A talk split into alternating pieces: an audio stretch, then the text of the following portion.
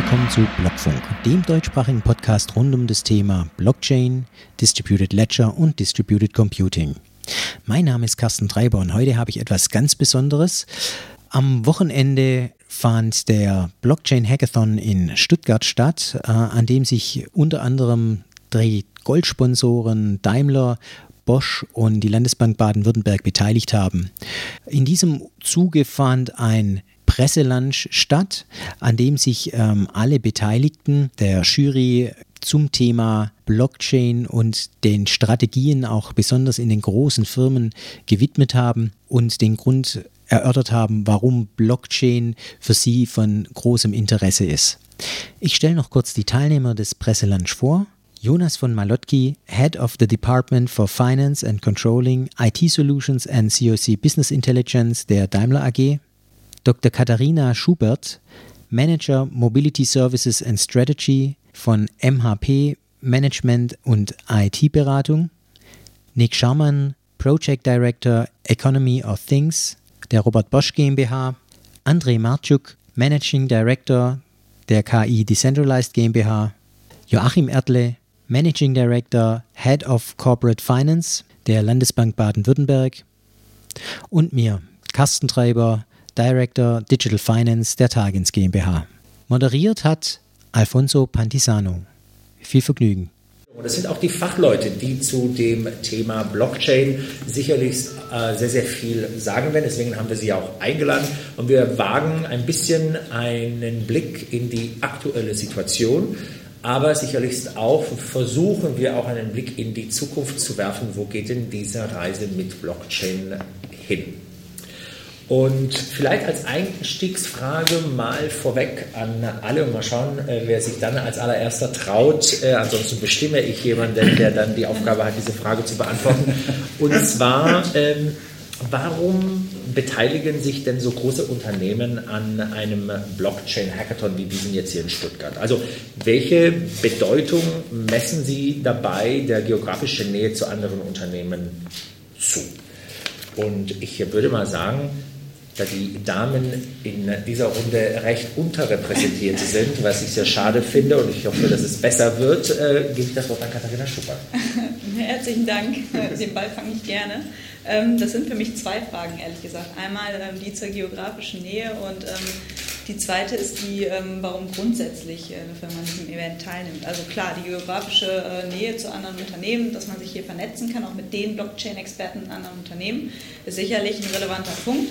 Der zweite Punkt, den ich ganz wichtig finde, ist, dass hier Gelegenheit äh, geboten wird, mal ein bisschen out of the box zu denken und dass von den jungen, engagierten ähm, Menschen, die ähm, Lust haben, ihr Wochenende hier zu verbringen und motiviert sind, hier um was zu programmieren, was auf die Beine zu stellen. Deswegen ähm, hat das für mich auch noch einen ganz anderen Charakter, also ähm, um sich mit denjenigen ähm, zu entwickeln, die halt die Blockchains von morgen programmieren. Also mit denjenigen zu vernetzen, die die äh, Blockchains von morgen programmieren.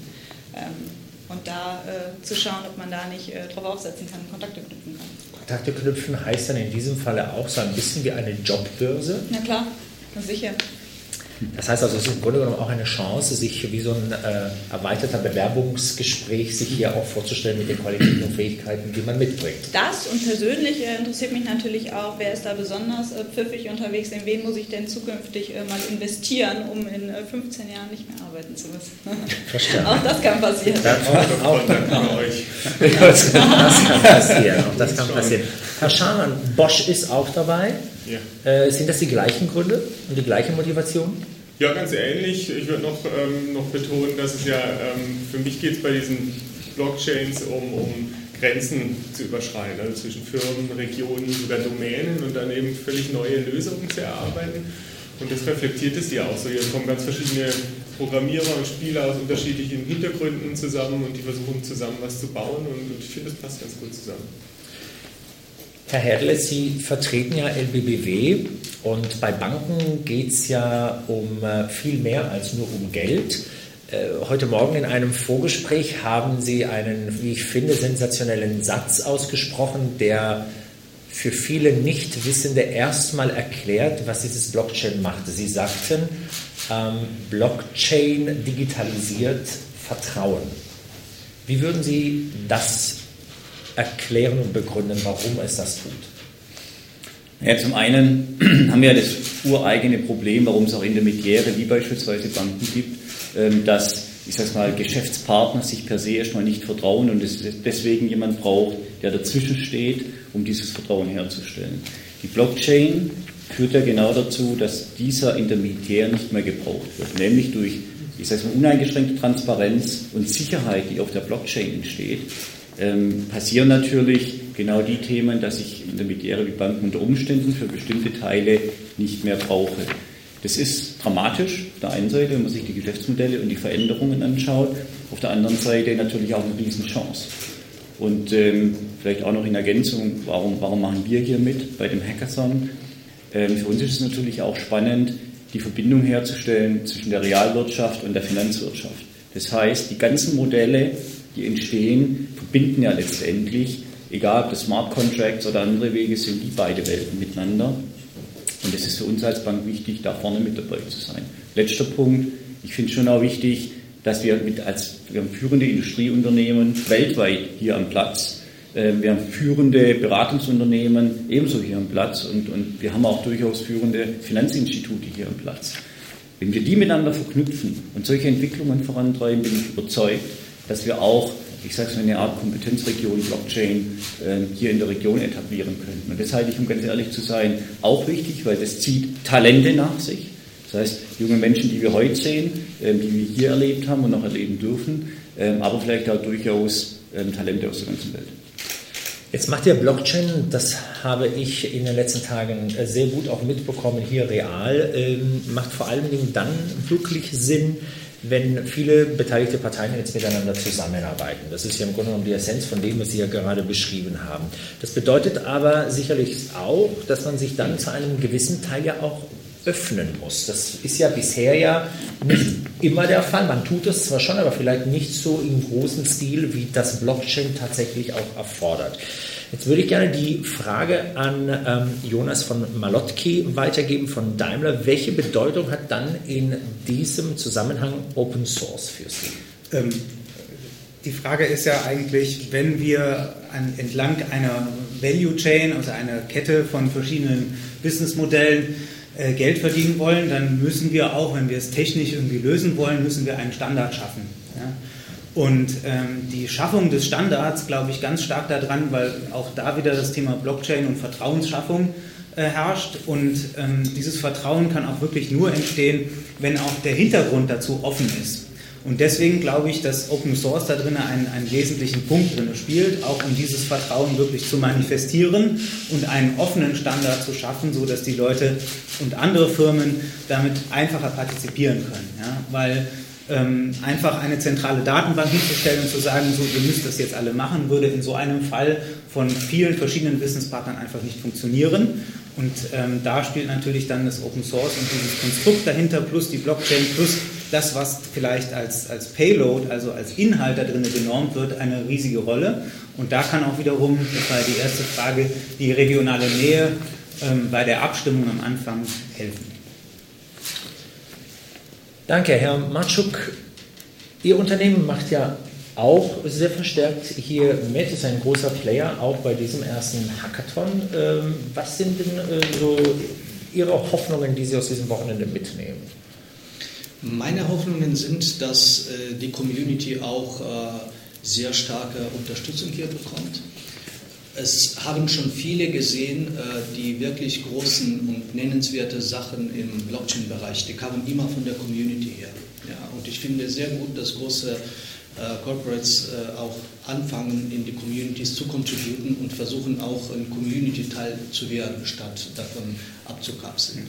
Und wir versuchen auch sehr viel in der Community zu machen und ja, das Thema ist momentan in aller Munde und es läuft interessant. Und ich finde es super, dass solche Corporates, die hier heute vertreten sind, auch ein Teil dieser Community werden und werden wollen. Und Herr Treiber, eine Frage, die wir am Wochenende besprochen haben, die mich äh, auch sehr beschäftigt hat, ist, wir hatten mal das Thema, dass im Grunde genommen durch das Abschaffen von Intermediäre dass man im Grunde genommen ja auch eventuell an der einen oder anderen Stelle mit dem mit dem Suchen nach besseren Konzepten und nach besseren Lösungen in dieser Blockchain-Welt, dass man ja auch vielleicht in die Verlegenheit gerät, dass der eigene Boss zu einem sagt, ich hätte gerne, dass du durch dieses Projekt, das du jetzt vorantreibst, deine eigene Position abschaffst und die unnötig machst. Äh, ist es so? Und wenn ja, was macht das mit einem persönlich, wenn man weiß, mit dem, was man da gerade entwickelt, schafft man eventuell vielleicht seine jetzige Position, seinen eigenen Arbeitsplatz auch ab? Ja, ich glaube, im ersten Schritt ist es tatsächlich eine bittere Erkenntnis, die man da hat, ähm, dass man eine Technologie gegebenenfalls erschafft, die einen selbst äh, überflüssig macht. Aber ich glaube, es wäre falsch, ähm, das nicht tatsächlich voranzutreiben, weil daraus eben neue Chancen entstehen. Und die Frage ist auch immer, ähm, ob man dadurch ähm, tatsächlich seinen eigenen Job abbaut oder ob man damit seinen eigenen Job eigentlich nachher stärkt. Weil die, die Frage ist ja immer der Kannibalisierung an der Stelle und ich kann mich äh, selber fragen, kannibalisiere ich mein Geschäftsmodell selbst oder ähm, kommt jemand anders, der es mir wegnimmt? Und, ähm, ich glaube, wir müssen uns sehr wohl darauf vorbereiten, ähm, dass andere kommen werden, die, die was da machen wollen. Äh, und wenn wir das schon machen und unser eigenes Geschäftsmodell damit stärken für die Zukunft, dann glaube ich zwar, kann es an der einen oder anderen Stelle schon dazu führen, dass der eigene Job, der bisherige Job, äh, sich verändern wird. Aber ähm, auf Dauer gesehen, glaube ich, bringt uns das ähm, nur mehr Sicherheit. Frau Schubert, Sie nicken und ja. der Herr Erdle möchte gerne ansetzen und ja. Herr Malotki auch. Das scheint ja ein wichtiges Thema zu sein. Also äh, gebe ich Ihnen mal das Wort. Ich möchte gerne wissen, was Sie die ganze Zeit gedacht haben, als die Frage von Herrn Treiber beantwortet wurde. Erstmal habe ich äh, mir schon bei Ihrer Frage was gedacht. Und zwar ist Blockchain da ja keine äh, Sondertechnologie oder sowas. Wenn wir jetzt in Richtung künstliche Intelligenz oder irgendeine Webanwendung gucken, ähm, dann ist es ja nichts anderes. Also auch das wird irgendwie ähm, Arbeitsplätze substituieren. Und ähm, da stellt sich dann halt wirklich auf Unternehmens- oder Konzernebene die Frage, wie ganz richtig gesagt, äh, warte ich darauf, dass mir jemand anders die Basis meines Geschäftes wegnimmt oder mache ich das selber? Und ich gucke da äh, ganz klar in Richtung auch der Banken, weil das ist äh, so eine Situation, da wird es gerade so offensichtlich und äh, da anzusetzen, da ähm, proaktiv, sage ich mal, mit der Zukunft umzugehen, die da auf uns zukommt, vor dem können wir nicht die Augen verschließen, ähm, ist, glaube ich, der einzig richtige Weg und der einzig richtige Ansatz. Herr Malotki, Sie wollten. Ich kann das nur äh, reiterieren, was äh, die Kollegin gesagt hat. Äh, insbesondere auch ist ja die Frage, wie gut kann ich eine Technologie beherrschen und wie kann ich dann auch die Chancen daraus erkennen. Ja? Ähm, das ist, zeigt eigentlich die Vergangenheit, äh, dass oft die, die Chancen von den Technologien, von denen, die es verpasst haben, äh, brutal unterschätzt wurden. Ja? Und äh, also Internet ist eine so eine Sache, wo es darum ging, quasi plötzlich Preistransparenz zu schaffen. Das war eine der größten Disruptionen eigentlich in der, in der industriellen Welt, ja, äh, die das relativ gut äh, aufgezeigt hat. Ähm, und die Digitalisierung als Modewort vielleicht auch gerade ist ja in aller Munde, weil es geht immer mehr darum, was sind eigentlich die Geschäftsmodelle der Zukunft? Kann ich mit Daten äh, handeln oder sollte ich das besser nicht tun? Wo sind die Grenzen davon? Das muss man auch alles erproben und auch hinterher, um auch eine sinnvolle Antwort darauf zu finden, wie gehe ich denn mit diesem Geschäftsmodell nicht nur, dass es funktioniert, um, im Sinne von, dass man weiterhin Lohn bezahlen kann, ja, sondern auch, was, ist, was heißt das gesellschaftlich in der Weiterentwicklung? Und das muss man alles mitergründen. Ähm, und das passiert natürlich nicht, wenn man sagt, diese Technologie ist nichts für mich, sondern man muss damit experimentieren. Herr Erdle? Sie als Bank sind ja wahrscheinlich da sehr stark davon betroffen. Ähm, ja, wir haben ja auch den ersten Use Case ähm, mit, mit Daimler. Das war ja im Prinzip in dem Themenfeld Schuldscheindarlehen, wo wir Marktführer sind seit Jahren, dann ganz bewusst deswegen gewählt. Weil wir gesagt haben, wir müssen eigentlich dort, wo wir Marktführer sind, auch Innovationsführer werden oder sein. Ähm, psychologisch mit den Mitarbeitern haben sie völlig recht. Ähm, wenn die das dann irgendwann mal verstanden haben, wo das hinführt, dann entsteht ja schon mal Angst. Ich glaube, ganz wichtig ist dabei zu verstehen, dass es ja viel mehr Chancen gibt. Weil, wenn ich mir unseren Prozess anschaue, dann werden die Mitarbeiter zukünftig viel mehr Zeit haben für Beratung. Und um ehrlich zu sein, das ist ja die eigentliche Wertschöpfung, die nachher entsteht ähm, im, im, Hinblick auf unsere Kunden. Und damit glauben wir tatsächlich, dass wir aktiv den Prozess gestalten müssen, um dann auch die neuen Geschäftsmodelle gleich mitentwickeln zu können, weil das sind die Chancen in der Zukunft und da müssen wir hinkommen. Es geht genau um dieses Thema Service eigentlich. Ja. Ich habe immer das Beispiel gebracht, niemand geht zum Starbucks und sagt, ich bringe meinen eigenen Kaffee mit und stelle mich jetzt hinter den Counter, weil es dann für mich billiger wird, sondern ich kriege da einen Mehrwert und ich bin auch bereit dafür zu zahlen. Und die Frage ist, für welche Services bin ich wirklich hinterher bereit zu zahlen? Was glauben Sie denn, für welche Services ist man denn in der Zukunft bereit zu bezahlen? Das ist eine ziemlich harte Frage.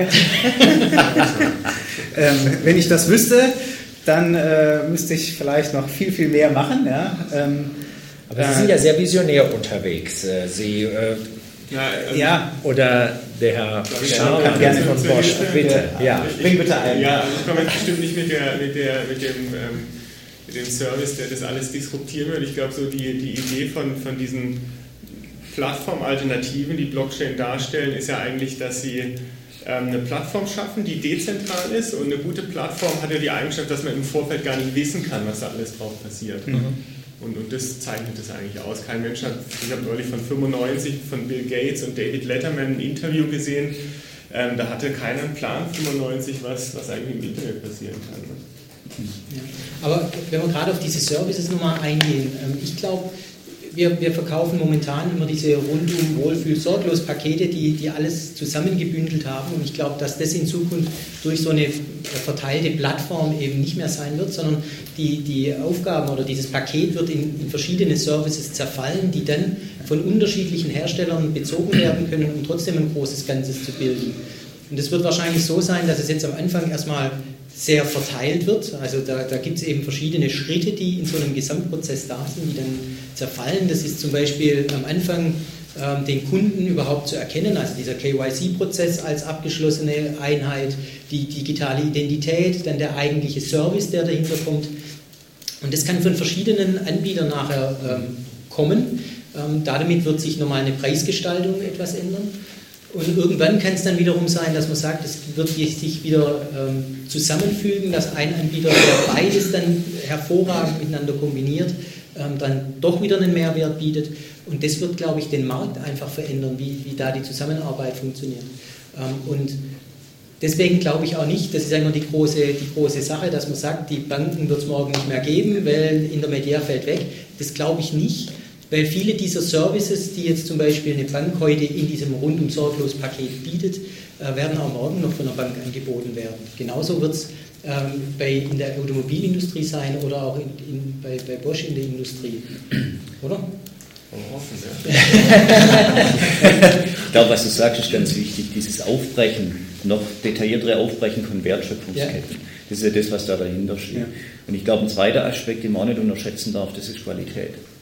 Also insbesondere im Bankbereich, weil ich sag mal, Beratung und Qualitätssicherung, das sind zwei ganz wesentliche Elemente, die man mindestens in unserer Industrie nachhaltig braucht. Mhm. Und ob das am Ende, ich sag mal, alles digitalisiert werden kann, da kann man jetzt über Unternehmertum und alles philosophieren. Ähm, da hätte ich im Moment noch ein großes Fragezeichen, beziehungsweise das wird wahrscheinlich doch noch eine geraume Zeit dauern. Und da brauchen wir noch Institutionen wie eine Bank. Jetzt haben wir auch über Wert ja, das Wort Wert fiel ja äh, immer wieder und wir sprechen ja auch immer wieder davon, dass äh, Blockchain ja dann auch eine Vielzahl von Geschäftsmodellen ja tatsächlich verändert. Auf der anderen Seite sagen aber auch viele, dass Blockchain jetzt so gerade immer so ein Hype-Thema ist, was wahrscheinlich vielleicht auch irgendwann mal wieder verschwinden könnte, so wie man das damals auch beim Internet gedacht hat, dass man dachte, das Ding bringt eigentlich nichts und führt nirgendwo hin. Ähm, aber es ist aber auch so, dass viele Firmen mittlerweile ja deutlich höher bewertet werden werden, nur wenn sie durch eine Umbenennung mit irgendwas mit Blockchain dann halt eben dort auch auftaucht.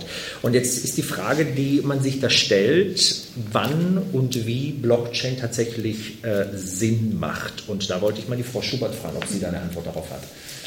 Also diese Frage, die treibt mich um. Äh, das ist ganz richtig, weil ähm, ich stelle auch fest, wie alle hier, Blockchain ist ein Hype-Thema. Ähm, und jeder, der gerade nichts mit Blockchain macht, der ähm, ist so ein bisschen abgehängt. Das heißt, allein aus diesem Grund ähm, versucht jeder, den Blockchain-Use-Case zu entwickeln, das neue bahnbrechende Geschäftsmodell auf Basis einer Blockchain. Ich bin mir ziemlich sicher, dass die Blockchain-Technologie grundsätzlich eine ähnliche Entwicklung nehmen wird wie das Internet, dass es etwas sehr Fundamentales werden wird, was einfach so eine Basistechnologie wird. Aber ich glaube, es ist falsch zu versuchen, alle Probleme mit einer Blockchain zu lösen, sondern wirklich genau zu hinterfragen, was sind die Eigenschaften dieses Problems, ähm, wo müssen wir, was, was wollen wir, was will der Nutzer auch am Ende, was erwartet er für Services und ist dafür Blockchain die beste Lösung? Denn momentan sind die technischen Fundamente noch nicht so effizient, als ob das immer die kostengünstigste Alternative wäre. Ähm, insofern, äh, ich sehe da mitten Einwände. Ja, ich würde noch, also ich glaube, man muss auch bedenken, dass ähm, wenn man sich das auf der Technologieseite anguckt, da gibt es irgendwelche, zum Beispiel Bitcoins, die gibt es seit ein paar Jahren und da hat man den Eindruck, da ist die Dezentralisierung und Machtverteilung mit den Minern, das funktioniert einigermaßen. Aber ähm, genau genommen ist ja so, dass wenn man mal genauer reinschaut, wie der Code entsteht und wie der sich ändert, dann findet man, dass es irgendwie eine Handvoll Core-Developer den Code entwickeln. Und dann kann man sich die Frage stellen, wie dezentral ist denn so ein System, wenn quasi eine Schicht drüber plötzlich wieder so eine Hinterzimmer-Governance stattfindet. Und ich glaube, wenn man als Industrieunternehmen Produkte auf so ein verteiltes System wie eine Blockchain setzen will, dann muss man auch sicherstellen, dass die Mechanismen, wie die sich ändern und wie die sich weiterentwickeln, dass die ähnlich verteilt sind wie das System, das man in, in erster Näherung verwendet. Und da sind wir ja gerade das wieder bei dem Punkt, bisher. Open Source und einen Standard zu schaffen, ähm, der es quasi ermöglicht, diese Dezentralität auch durchgängig zu leben. Mhm. Und Herr Matschuk, jetzt gibt es ja bei Hypes ja auch immer Trends und jetzt ist ja die Frage beim Thema Blockchain, welche Trends können wir denn noch im Laufe des Jahres 2018 erwarten? Was schätzen Sie, wo denn die Reise jetzt hingeht? Das ist wiederum eine schwere Frage. Ja. Vor einem Jahr konnte auch keiner sagen, äh, was der Trend von 2017 sein wird. Ja. Und ICO hat uns gezeigt, da kam plötzlich etwas aus der Ecke, ja, was schon bekannt ist, aber doch zu dem Trend in, dieser, in diesem Bereich wurde. Äh, was aber schon sehr klar und äh, abgezeichnet ist, vielleicht ist es ein Antitrend sogar, die Regulierung. Ja, in ganz vielen Ländern kommt äh, Regulator schon sehr stark auf die Bühne und redet mit. Und ich denke, in diesem Jahr werden wir äh, Gesetzänderungen oder neue Gesetze erleben, äh, ganz neue Regulierung in diesem Bereich sehen, was äh, den Rahmen ganz, klarer, äh, ganz klar absteckt und äh, auch für viele Diskussionen unter anderem sorgen mhm. wird. Mhm. Das äh, ist etwas, wo Sie zustimmen, Herr Erble. Ja, wir sehen es ja international schon. Es gibt ja andere Jurisdiktionen, die sind schon viel weiter als wir hier in Deutschland und ziemlich wieder den Finanzsektor. Das ist dringend notwendig, ähm, dass wir mit dem Regulator Rahmenbedingungen schaffen, die uns die Möglichkeit gibt, Geschäftsmodelle auf der Blockchain komplett abzuwickeln. Ähm, Im Moment müssen wir teilweise noch in Parallelprozesse arbeiten, was unter Effizienzaspekten überhaupt keinen Sinn macht. Und deswegen ist es tatsächlich einer der nächsten Schritte, und da stimme ich voll zu, ähm, dass wir dieses Jahr das Thema Deregulierung und rechtliche Sicherheit, ähm, die beiden Aspekte äh, massiv voranbringen werden. Und da passiert ja auch schon viel. Da passiert also viel, das heißt, Sie erwarten tatsächlich dann auch in 2018 sich da auch äh, tatsächlich auch was tun wird. Ja, ich habe mich ja schon letztes Jahr äh, schon mal ganz früh geoutet, dass ich glaube, dass wir in 18 da schon, was Deregulierung angeht, weit vorankommen. Damals konnte man sich es gar nicht vorstellen. Ähm, in der Zwischenzeit glaube ich schon, ähm, dass wir in 18 dort Durchbrüche sehen. Dann haben wir das Thema, ist ein anderes Schlagwort, das mich an diesem Wochenende immer wieder in den Gesprächen auch umgetrieben hat, das Thema der Tokenisierung. Das taucht ja immer wieder auf äh, im Zusammenhang mit Blockchain. Ähm, und vielleicht ist es ganz wichtig, nochmal zu erklären, was man sich so darunter vorstellen kann. Was kann man sich in diesem Begriff der Tokenisierung nochmal vorstellen? Und ich glaube, der Herr Treiber könnte vielleicht uns da nochmal ein bisschen weiterhelfen. Ja, also die, die Tokenisierung als solches ähm, ist der, der Begriff, ähm, dass ich eigentlich jegliches Gut, äh, jegliche Verbriefung, jegliche Urkunde digitalisieren kann ähm, und digital abbilden kann. Und wenn ich das geschafft habe, dann habe ich die Möglichkeit, ähm, auf der Blockchain das weiter zu verarbeiten und die Blockchain dort auch als Basistechnologie zu nutzen, um ähm, Werte zu transportieren, ähm, um, Besitzübergänge zu transportieren. Und das ist eigentlich, glaube ich, auch der Kern, der die Industrie äh, stark umtreibt. Da geht es gar nicht um, um Kryptowährungen im, im, im, klassischen Sinne wie Bitcoin oder, oder Ether, was eher jetzt gerade auch in den Medien der Fall ist, sondern wirklich um ähm, den Transport von Wert ja, und Wertübergänge. Und ich glaube auch, dass das der, der Punkt sein wird, der die, die Blockchain-Technologie in Zukunft oder der die, die Welt an der Stelle auch verändern wird, weil das was ist, was bisher so eben nicht möglich war. Das ist ganz wichtig, dieses Thema ähm, vor allen Dingen, dass es auch für immaterielle Produkte funktioniert. Ja? Also ein Beispiel ist dazu, früher hat man äh, MP3s äh, gehabt, äh, heute gibt es dann Streaming-Services, aber wem gehört jetzt, wenn das wirklich ein Kunststück ist, wem gehört genau diese MP3 einmal? Ja? Wenn ich sie kopiert habe, dann hat er sie auch, ähm, aber wem gehört sie jetzt? Und diese Frage zu klären, das lässt sich über so eine Verbriefung quasi lösen. Interessant, ja. Und ähm, Herr Schamann, Sie runzeln da die Stirn. Sind Sie da gleicher Meinung oder ja. Ja. nee, das Stirnrunzeln hat er mit Hat er nichts zu tun. Ich habe hab da gerade gedacht, vielleicht sind Sie da anderer Meinung, da fahre ich lieber mal schnell mal nach. Ähm, jetzt vielleicht mal eine allgemeine Frage und zwar, wir reden ja von diesen ganzen Blockchain-Communities und die Frage, die ich mir manchmal stelle, ist, welche Rolle spielen die für Sie und vor allen Dingen auch für die Erweiterung Ihres eigenen Geschäftsmodells, Frau Schuppen? Für uns als Beratung natürlich eine Riesenrolle, weil, ähm, wenn wir ehrlich sind, dann äh, sind so viele Startups und äh, kleine Unternehmen technologisch so weit, dass es für viele keinen Sinn macht, da selber noch gegen anzugehen, jetzt selber zu sagen, okay, wir entwickeln jetzt den neuen Blockchain-Standard. Das kann man nicht alleine. Ähm, deswegen ähm, muss man anfangen, Netzwerke zu bilden, um eben die entsprechenden Kompetenzen und ähm, ich sage mal auch die, die entsprechenden Verantwortlichkeiten ähm, ins selbe Boot zu holen. Also angefangen von Regulierung ähm, bis hin aber letztlich zu denjenigen, ähm, deren Probleme ich wirklich lösen möchte, um zu verstehen, welche Services muss ich auf einer Blockchain anbieten. Natürlich brauche ich dann die Leute, die das Geschäftsmodell entwickeln und ähm, wiederum die Techies, die es nachher programmieren. Also dieses Netzwerken und sich möglichst bereit aufzustellen, rollentechnisch in diesem Bereich Blockchain, ist, glaube ich, fundamental, weil bei der Technologie geht es darum, Grenzen zu überschreiten und ähm, vorhandene Silos, sage ich mal, aufzubrechen. Und genau so müssen wir dieses Thema auch angehen. Und Herr Matschuk, wie ist denn die Erweiterung dieses Geschäftsmodells für Sie? Das Geschäftsmodell ändert sich brutal in ganz vielen Fällen, weil Technologie dezentral ist und P2P-Technologie hat immer schon Geschäftsmodelle äh, geändert, äh, in welche Branche das auch vorkam. Ja, wir können auch äh, uns gerne an äh, Telcos erinnern und äh, die ganze Messaging-Geschäft. Ja. So, heute funktionieren Telcos ganz anders als noch vor 20 Jahren.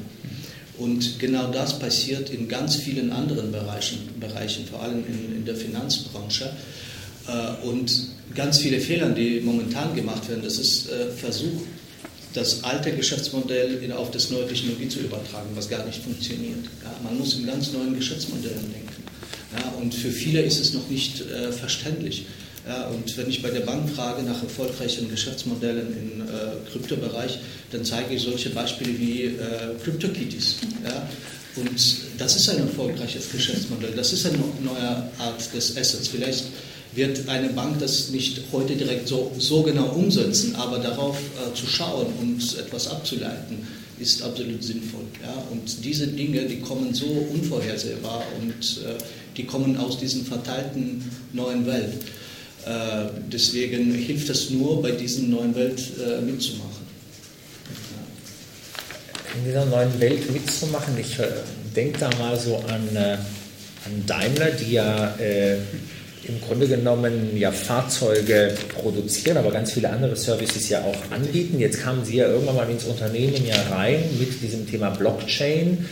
Wie viel Überzeugungsarbeit hat es erstmal gekostet, das Unternehmen davon zu überzeugen, dass sie gerade so jemanden wie Sie mit der Expertise, die Sie mitbringen, tatsächlich brauchen? Weil ich kann mir kaum vorstellen, dass Sie, sie nach, nach Ihnen wirklich heftigst gesucht haben. Ich glaube, das hat. Äh Nein, ich bin mit einer anderen Expertise eingestiegen, ähm, also vor allen Dingen als Informatiker eingestiegen. Äh, und ähm, da hat man schon vorher gesehen, dass man das braucht, zum Glück. Ähm, dass, ich, äh, dass ich das Blockchain-Know-how mitgebracht habe, das kam erst später äh, mit äh, ins Spiel. Äh, und das erste Mal, wo ich wirklich was über Blockchain erzählt habe, da war auch, das war ähm, römische Dörfer für die meisten, ja, weil ich irgendwas über Smart Contracts erzählt habe und gesagt habe, ja, dass die, also Bitcoin mal hingestellt, das ist schön, aber die Technologie, die wird uns viel, viel, viel mehr beschäftigen. Äh, und dann passiert das, was passieren muss. Irgendwann hören genug Leute davon und sagen, ja, wir müssen etwas damit machen. Ja, was wollt ihr denn machen? Wissen wir auch noch nicht, aber wir müssen etwas damit machen. Wobei das zum einen natürlich manchmal lustig ist, zum anderen habe ich sehr viele Diskussionen darüber geführt, ähm, ob diese Technologie dann wirklich drauf passt und oft dann über das Lernen darüber nochmal verstanden, äh, das kann auch noch ein Anwendungsbereich sein dafür. Ja? Also dieses erstmal stumpf aufeinanderbringen von verschiedenen äh, Use Cases und der Technologie äh, hat mich sehr viel gelehrt da drinnen. Ja? Und das zeigt mir, okay, äh, da können wir auch noch viel drin machen und das zeigt mir auch, dass ähm, so eine Rolle äh, und ein Verständnis dafür in so einem Unternehmen sehr wichtig ist, weil das auch wiederum heißt, wir müssen es halt antizipieren, wir müssen es ausprobieren. Viel, durch Ausprobieren, auch in unserem Use Case, sind nochmal ganz viele Gedanken damit reingekommen. Was heißt denn das jetzt eigentlich für uns? Damals hatten wir uns als Prio 1 gesagt, wir wollen lernen. Das heißt, wir nehmen den Prozess, so wie er jetzt ist, und Prio 1 ist Lernen. Wir optimieren nicht, wir versuchen einfach nur zu verstehen hauptsächlich da drin. Und das ist, glaube ich, einer der größten Erfolgsfaktoren da drin, viele der Blockchain-Projekte, so wie man es gerade mitgekriegt, auch Gartner zum Beispiel sagt, ähm, dass die daran scheitern, dass man sich einfach nicht eingestehen will, dass man lernen muss. Ähm, äh, insbesondere dann, wenn es um neue Geschäftsmodelle geht. Und das versuche ich auch immer wieder zu erklären. Das ist eine sehr disruptive Technologie. Oft ist es so, ich nehme mein normales Problem und packe Blockchain dran und dadurch dreht sich das aber komplett und ich habe plötzlich ein anderes Geschäftsmodell. Und damit muss ich halt umgehen können. Und das kann ich nicht antizipieren, wenn ich sage, ich kaufe mir die Technologie einfach mal ein. Sondern das muss ich selber machen. Vor, vor allem, also gerade mit dem Stichwort Lernen, es ist auch die, die Gemeinschaft, also wie, wie ist das Team, das da zusammenarbeitet. Das ist auch oft ein kultureller Wandel, weil man anders zusammenarbeiten muss. Also ich kann jetzt nicht nur sagen, da sitzen die Fachleute, die sagen, so ist der Prozess und dann kommen die Techniker, die setzen es um. Genau. Das funktioniert da nicht, sondern ich brauche ein Team, wo alle drin sitzen, alle miteinander diskutieren, weil die Fachleute auch verstehen müssen, was die Technik jetzt Neues bringt, weil die das Ganze tatsächlich rumdreht. Und dann muss ich da wieder einen neuen Weg finden der Kommunikation, des Zusammenarbeitens und da entsteht zusätzlich noch ein ganz starker kultureller Wandel. Also ich würde sagen, es geht gar nicht so sehr um Technologie bei diesem Blockchain-Kram.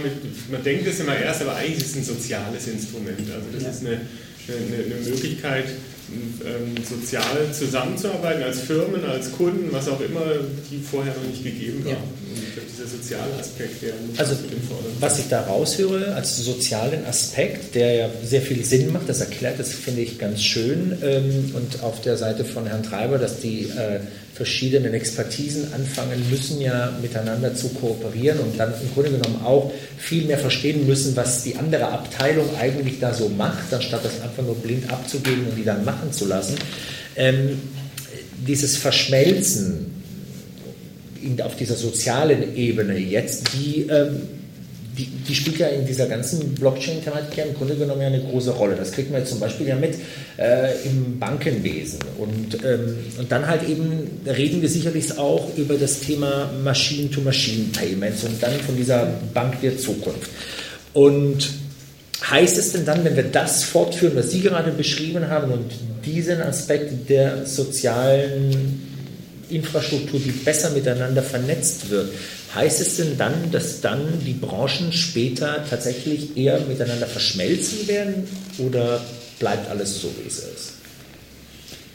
Also ich persönlich glaube, dass die Branchen äh, miteinander verschmelzen werden und dass die, die, Wertschöpfung dadurch entsteht, dass alles miteinander interagiert. Ähm, die, ähm, das ist nochmal das Thema von vorher äh, eigentlich mit den Services. Es werden von verschiedenen Branchen verschiedene Services äh, angeboten, die nachher zu einem großen Ganzen wieder neu zusammen orchestriert oder zusammengefügt werden. Und die bilden nachher den eigentlichen Mehrwert für den Endkunden. Insofern glaube ich, dass das Finance und Industry und Mobility, das wird miteinander verschmelzen. Sensoren im Auto melden dem Auto, ähm, wo es, ähm, wie, wie der Verbrauch ist. Dafür wird, wird das Sensor bezahlt. Dafür, äh, um das Auto vorzufinanzieren, kommt die Bank in, äh, ins Spiel und finanziert vor. Und also da, das wird, da wird es noch ganz wilde ja. Geschäftsdinge geben wird wissenschaftlich äh, übrigens auch schon beobachtet, dass es diese grundlegenden äh, Technologien einfach dazu führen, dass sich ähm, vorher isolierte Industriezweige auf Basis dieser Technologie miteinander vernetzen oder dann äh, Startups integrieren und sich so ganz neue Verbünde ähm, bilden. Internet ist ein gutes Beispiel dafür, also da ist es passiert und Blockchain wird es, glaube ich, noch ganz, ganz massiv aufknacken, weil man sich eben immer weiter weg von irgendeiner Hardware bewegt. Also ich muss zukünftig kein Auto mehr besitzen, sondern ich habe ein Bedürfnis nach Mobilität. Dafür brauche ich verschiedene Player, die irgendwie auf Basis ähm, sicherer Plattformen zusammenspielen. Und Blockchain bildet da einfach das, den Unterbau für ganz, ganz viele Szenarien. Interessant. Also wir könnten ja sicherlich ja noch wahnsinnig lange darüber, darüber sprechen, aber vielleicht, äh, ich habe auch noch einige Fragen auf Lager, aber vielleicht äh, schaue ich mal in unser Publikum und ähm, höre mal, ob es äh, tatsächlich Fragen von Seiten äh, äh, des Publikums gibt. Dafür sind wir offen. Äh, ja, es ist alles so fürchterlich abstrakt.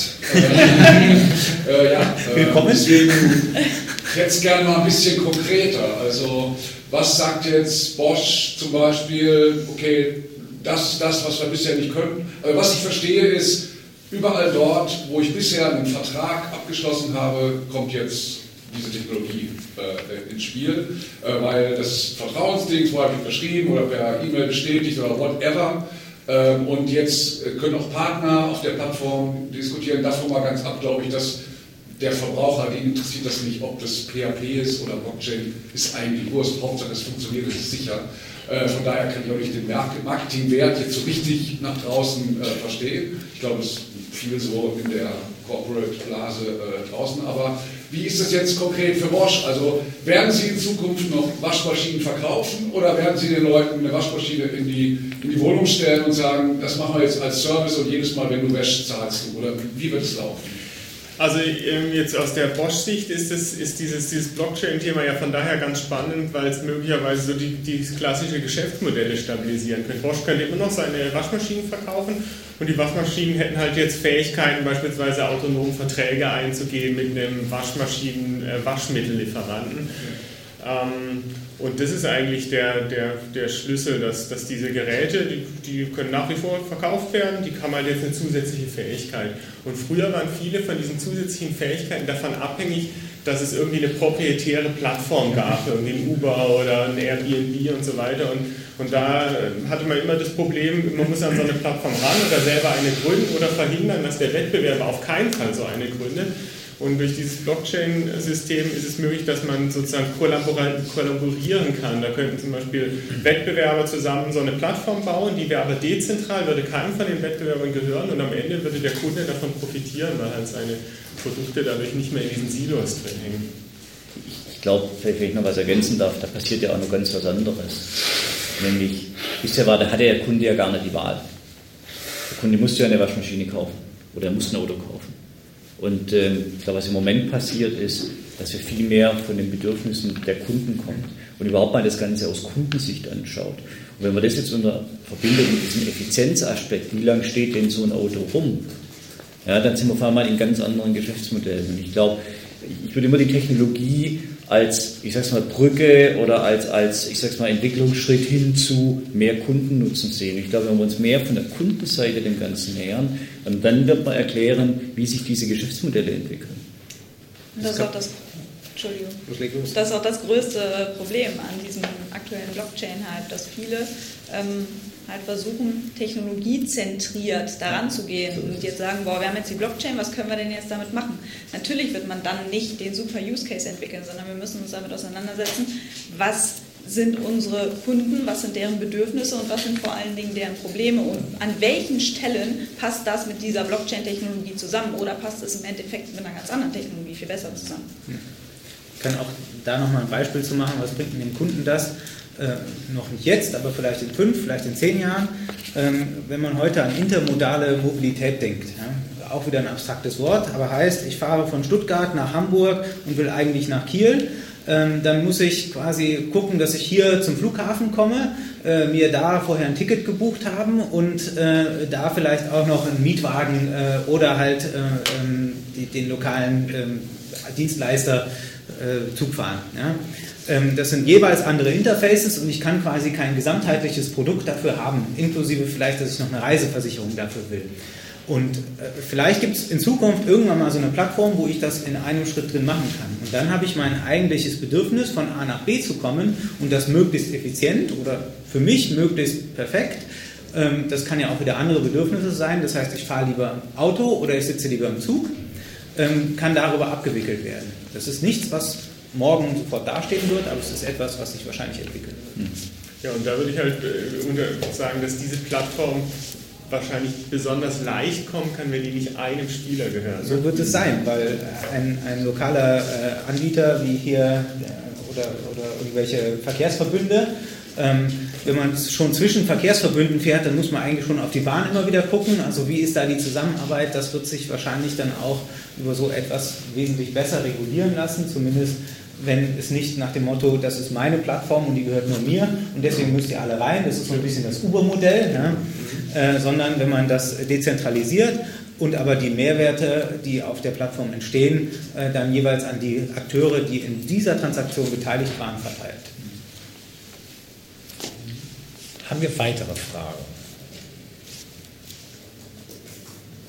Warten, es wird noch notiert. Ja, dieses, Bitte. Wir hatten ja so ein schönes Beispiel äh, wirklich mal runtergebrochen, äh, mal weg von den Corporates und von, den, von der Kundensicht, sondern wir hatten dieses Beispiel mit dem äh, Grundbucheintrag. Das wirst du vielleicht einfach nochmal wirklich kurz erklären, was kann diese Technologie an einem alltagsnahen Beispiel? Wir hatten heute Morgen nämlich beim Frühstück ein solch erhellendes Gespräch mit Herrn Treiber zusammen und ähm, haben versucht zu eruieren, wie erklären wir der Oma von Herrn Treiber, was er eigentlich beruflich da macht und was dieses Blockchain eigentlich so bedeutet, weil es ja, wie Sie ja vorhin ja sagten, ein solch abstraktes Thema sei. Und wir sind auf äh, ein sehr spannendes Beispiel gekommen.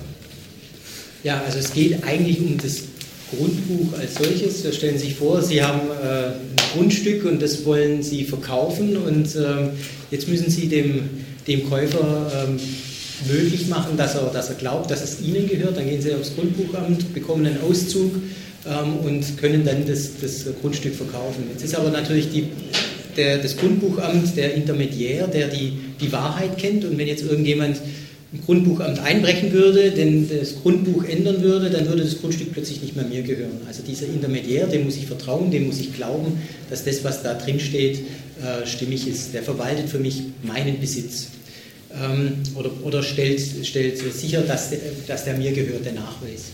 Und ähm, die Blockchain ermöglicht jetzt genau diesen Intermediär, der das Grundbuch hält, aufzulösen, indem, indem er hergeht und sagt, ähm, die, die, Information steht in diesem Distributed Ledger, aber der, dieser Distributed Ledger, also dieses Papier, in dem das drinsteht, das verteile ich in der ganzen Gemeinde. Also jeder, der in, in, dem, in dem Ort wohnt, weiß jetzt, dass dieses Grundstück mir gehört.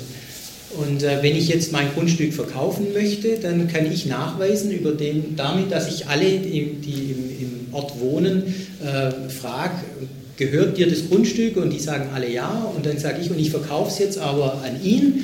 Dann ähm, findet dieser Übergang statt und jeder in, in, dem, in der Ortschaft weiß dann auch, dass das Grundstück nicht mehr mir gehört, sondern ihm. Wenn jetzt ein Angriff passieren würde und jemand versuchen würde, ähm, das zu fälschen und zu sagen, naja, aber das Grundstück, das gehört sowieso schon jemand ganz anderem, dann müsste er in diesem Fall tatsächlich alle in der Gemeinde davon überzeugen, dass dieses Grundstück ihm gehört. Und im Grunde ist, genau, ist es genau das, was auf der Blockchain passiert, was die Blockchain verwaltet, diesen, diesen Besitzübergang ähm, und den Nachweis, wem das gehört und äh, die, durch die hohe Transparenz, indem ich es praktisch an alle Beteiligten verteile, äh, schaffe ich äh, die, diese äh, schwere Angreifbarkeit dieses Protokolls. Es schafft ja Vertrauen, sagte sie, und digitalisiert ja Vertrauen, äh, war es. Ähm, aber das Stichwort war jetzt auch Transparenz. Das heißt, im Grunde genommen machen wir uns viel offener und viel gläserner, für jeden viel sichtbarer. Und ähm, ist es das? Und wenn ja, glauben Sie, dass das im Laufe der Zeit sowieso nicht mehr aufhaltbar ist? Dann noch versuchen wir alle alles Mögliche an Daten und an äh, persönlichem Eigentum irgendwie vor anderen zu schützen.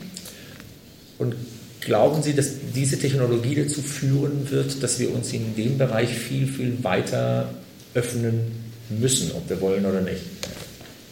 Ich glaube, dass die weiterkommen werden, die es tun. Ähm, also ich muss an ein Beispiel denken ähm, von einer Gruppe, die ich da eben kurz beobachtet habe. Ähm, ist, ähm, die Pharmaindustrie immer ein ganz gutes Beispiel. Also da ähm, macht gerade jeder quasi so ein bisschen, was er will. Und ähm, wir kennen alle die Berichte darüber, dass wir gar nicht mehr wissen, was in unseren Tabletten drin ist, auch wenn die Originalverpackung drumherum ist und können gar nicht nachvollziehen, ähm, welche Ingredienzien da jetzt irgendwie reingeflossen sind. Ähm, und wenn alle Beteiligten dieser Lieferkette letztlich dazu gezwungen werden, auf Basis dieser Tokenisierung sich eben zu öffnen und preiszugeben, was genau getan wurde, in welchem Schritt, ähm, dann wird sich das am Ende bezahlt machen und genauso wird es für den Einzelnen sein. Ja, ich glaube, also glaub, das ist eine feine Balance. Also ähm, viele wirtschaftliche Handlungen sollen ja auch nicht transparent sein. Also wenn ich mal an Competitive Intelligence, also wenn ich jetzt sage, äh, ich, der Wettbewerber von dieser Pharmakette, der, wo ein Produkt drin ist, der kann jetzt plötzlich perfekt auswerten, wie die Produkte wo laufen, mit welcher Frequenz und wo sie verkauft werden. Ähm, das geht sogar noch weiter. Wir denken viel über so Meeting, also solche Auktionssysteme nach, dezentrale. Und auch da gibt es manche Auktionsmechanismen, die müssen geheim funktionieren. Da dürfen Bits und Asks nicht offen sein. Und ich glaube, das muss man halt irgendwie, das ist ein bisschen ein Problem bei vielen von bei diesen Blockchain-Technologien, dass sie tendenziell für manche Sachen defaultmäßig sozusagen zu offen sind. Aber auch äh, da gibt es ja Lösungen. Ich meine, Blockchain ist ja das beste Beispiel für intransparente Transparenz, wenn wir jetzt in Richtung Zero Knowledge Proof oder sowas denken. Da kann man, dann kann man nicht reingucken, ähm, aber hat quasi trotzdem den Stempel, das Zertifikat, ja, das ist jetzt das Richtige, was ich hier sage, was ich in diesem Schritt getan habe. Ja. Ja gut, genau, aber dann solche Sachen wie, weiß nicht, Multi-Party Computation, Zero Knowledge Proofs und so, die werden halt sehr teuer schnell. Ne? Und da muss man dann wirklich gucken, ob es denn... Genau, ob man den entsprechenden Use Case dafür hat. Ne? Was versprechen Sie sich alle jetzt äh, von diesem Wochenende? Wir haben ja bald ja jetzt in anderthalb Stunden oder in einer Stunde fast schon die Präsentationen der einzelnen Projekte. Wir haben, glaube ich, 16 oder 17 Projekte, die uns vorgestellt werden nachher in jeweils 5-Minuten-Schritten. Äh, was versprechen Sie sich so davon? Herr Matschuk? Ja, ich hoffe, dass, äh, dass es genau das kommt, wovon ich auch erzählt habe, dass aus Community äh, spannende Projekte und äh, Produktansätze kommen, ja, wo wir alle staunen werden dass es nicht ähm, Standardimplementierungen von Daimler, Bosch äh, etc. kommen, äh, sondern das, was wir alle noch nicht gesehen haben und nicht erwartet haben. Ja. Treiber? Also ich war jetzt das ganze Wochenende da und ähm, es ist egal, was nachher rauskommt. Es sind super spannende Ideen dabei, ähm, es sind tolle Implementierungen dabei. Aber was mich wahnsinnig beeindruckt, äh, ist, die Art, wie die, wie die Kollegen daran arbeiten und mit, mit welchem Engagement man das in seiner Freizeit macht und ähm, daran glaubt, äh, diese Idee umzusetzen. Und das ist, ähm, das ist was, was einen richtig mitnimmt. Ähm, die, dieser Zusammenhalt, ähm, dort Geschäftsideen nach vorne zu bringen, ähm, das finde ich richtig toll. Das ist genau dieser, diese Community, die, die sagt, sie, woll, sie wollen da vorangehen. Das finde ich spitze. Wie sehen Sie das? Sie haben ja da so ein bisschen ja schon äh, besser äh, einen Einblick, ja glaube ich. Sie sind ja sehr viel rumgekommen durch die verschiedenen Gruppen schon, haben schon mit einigen gesprochen. Ja, aber was ich mir ähm, vor allen Dingen erhoffe, ist ähm, zu verstehen, neue Erkenntnisse darüber äh, zu gewinnen, wie die ähm, Teilnehmer hier an das Problem rangegangen sind. Denn sie hatten quasi die Restriktion, das muss auf einer Blockchain passieren, hatten drei Challenges ähm, und ganz viele Ideen im Kopf aber sie waren ja schon gefesselt in diesem Technologiekäfig, wo wir ja eigentlich die ganze Zeit sagen, so soll man nicht rangehen, sondern man soll sich fragen, was ist das Problem und dann Technologie offen, weil das ist ja immer nur die Backbone, ähm, die beste Lösung entwickeln. Und wie die diese Schwierigkeit zusammenbekommen haben und dann trotzdem hoffentlich geniale Lösungen zu entwickeln, ähm, das interessiert mich. Da bin ich mal sehr gespannt, was äh, nachher noch kommt. Herr Erdler, wie ist es für Sie? Also ich bin ja auch vorher durchgelaufen und ähm, ich bin zum einen begeistert, was für Ideen durch übergreifende Zusammenarbeit entstehen. Also industrieübergreifend. Das sind Entwickler, das sind Designer, das sind ähm, Menschen mit Business-Ideen ähm, und, und, die haben ganz unterschiedliche Sichten auf so ein Thema. Und da gibt es ganz tolle Geschäftsmodelle. Also ich freue mich tierisch, was da nachher kommt. Ähm, und, und zum Zweiten, was wir, glaube ich, aussehen werden, ähm, das ist das Ergebnis einer, einer wahnsinnig motivierten Gruppe. Also wenn man sich das mal anschaut, einige kannten oder viele kannten sich ja vorher gar nicht. Mhm. Ja, die finden sich hier innerhalb von keine Ahnung, Freitagabend, ein, zwei Stunden. Das war noch nicht mal. Ja. Ähm, setzen sich zusammen, fangen an, einem Problem, äh, äh, über ein Problem nachzudenken, entwickeln ein Geschäftsmodell daraus und setzen ja auch schon was um. Und das innerhalb von, weiß ich nicht, irgendwie Hausnummer 36, 48 Stunden. Also was man da sieht, ist, welche Energie vorhanden ist, wenn man Menschen die Freiheit gibt, einfach völlig frei darüber nachzudenken und sowas zu entwickeln. Und ähm, wie gesagt, das, was ich schon gesehen habe, ist wirklich begeisternd. Genau, ähnlich. Ich kann eigentlich das nur wiederholen.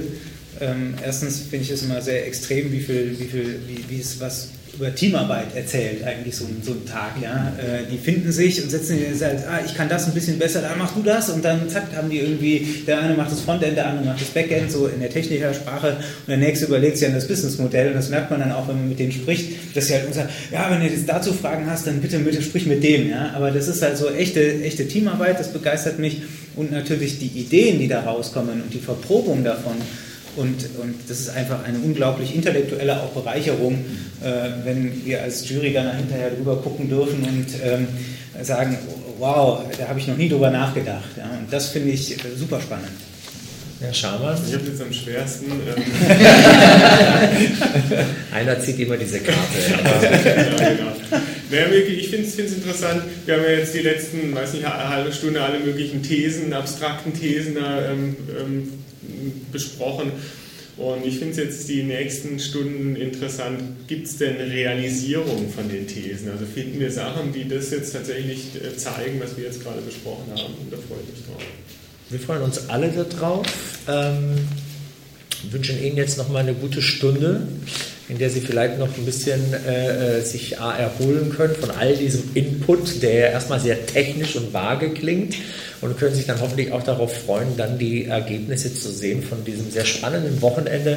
Was mich tatsächlich selber sehr begeistert hat, war zu sehen, die schnellsten Bewerbungsgespräche der Welt, weil da sind wirklich zack, zack in zwei Minuten Gruppen entstanden, die sie vorher nie kannten. Und man auch dieses Vertrauen, diese Offenheit zu haben, okay, vertraue dir einfach, dass das, was du sagst, was du da mitbringst, dass das jetzt für mein Projekt nützlich sein wird. Ich bin echt sehr gespannt, was dabei rauskommt. Um 14 äh, Uhr geht es dann oben in der Aula los und wir freuen uns sehr, wenn Sie dann alle dabei sind. Vielen herzlichen Dank.